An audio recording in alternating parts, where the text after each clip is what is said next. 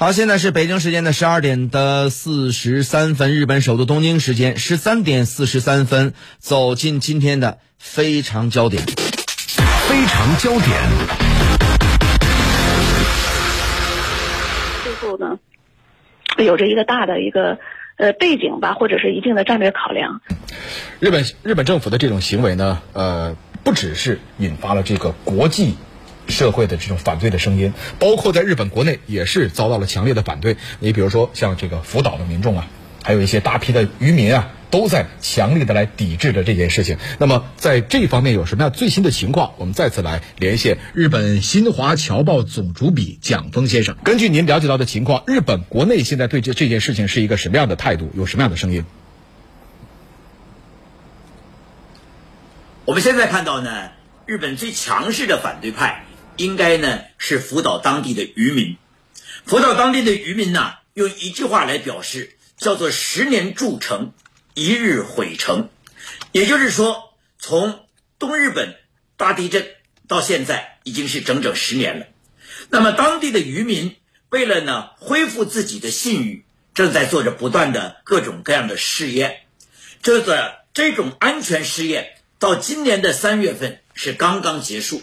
可以进入呢一种正式的捕鱼和销售的状态了，但是就在这个时候，日本政府做出了这样的一个决定，在这个决定的当天，日本福岛县的水产品当天的降价，就是它的价格消这个削减到了三成左右，所以呢，老百姓们认为说他们十年所积累的这样的成果被毁之一旦。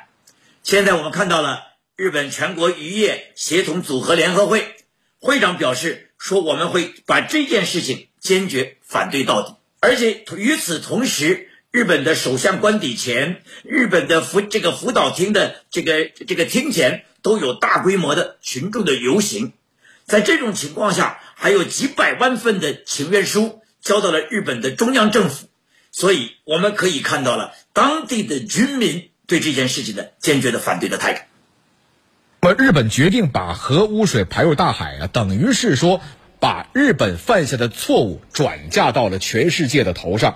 那么，我们回过头来再来看一看当年的福岛核事故，除了天灾之外，有没有人祸的一些人为的因素？蒋先生，您觉得呢？好，这个问题呢，其实是日本社会一直在热议的问题。当年呢，三幺幺大地震发生以后，特别是核电站出现了泄漏以后，日本政府的首相就讲到，他说这件事情是一个设想之外、想定外的这样的一个事情。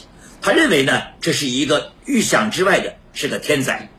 但是我们看到了很多专家指出，说福岛核电站在一些的安全的措施上是没有建立起来的，比如说。福岛核电站所建立的安全措施只能预防三米高的海啸，但是这一次到来的海啸高达十四米，也就是说它在安全上是不达标的。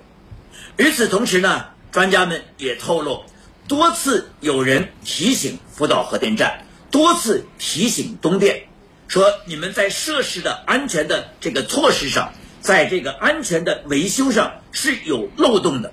但是这些问题都没有引起关注。与此同时，我们也看到了福岛核电站的所建的年龄已经达到四十年以上，属于一种超龄运行的这样的核电站。因此，在某种意义上讲，它既有天灾，更有人祸。嗯，好的，谢谢，谢谢蒋先生带来的分析。呃，谢飞，刚才呢，我们听了蒋先生的这个呃介绍了之后，哎，也了解到这里面不光是有天灾，还有人祸的这个成分啊，呃，包括我们的这个核电站在建设的过程当中存在的一些漏洞啊，呃，现在呢也都是要为这个当年的一些漏洞来买单，呃。在二零零零二二零二零年九月二十六号啊，有这么个小插曲，呃，相信有这么一个新闻，您肯定也看到了，就是菅义伟在福岛第一核电站视察的时候，就问到说这个核废水啊，经过处理之后能不能喝，能不能达到饮用的标准？这个东电呢公司回复就是说稀释了之后是能喝的，但是最后一个细节就是菅义伟并没有喝这个水。说明菅义伟很聪明，就这水不能喝。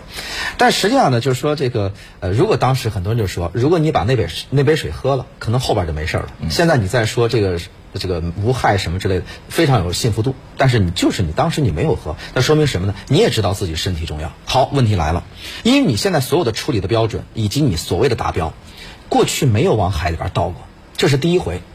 那标准规则什么，包括数据谁制定的？东电公司制定的。你横不能说是你又当运动员又当裁判员。嗯。那么在这个时候呢，你既然没有规则，咱制定规则不就完了吗？但是不能你说的算，也不能说日本政府说的算。我觉得是，比如说，第一个是相关的机构，像国际原子能机构，对它权威嘛。嗯。第二个，相关的域内国家，尤其是你像日本、韩国，包括朝鲜，包括东南亚国家，跟你都是接壤，包括俄罗斯。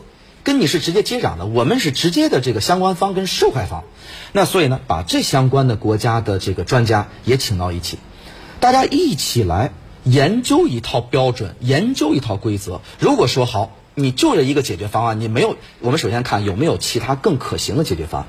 如果没有，那么就这个的话，那我们制定相应标准，同时派出来对进行监督跟核查。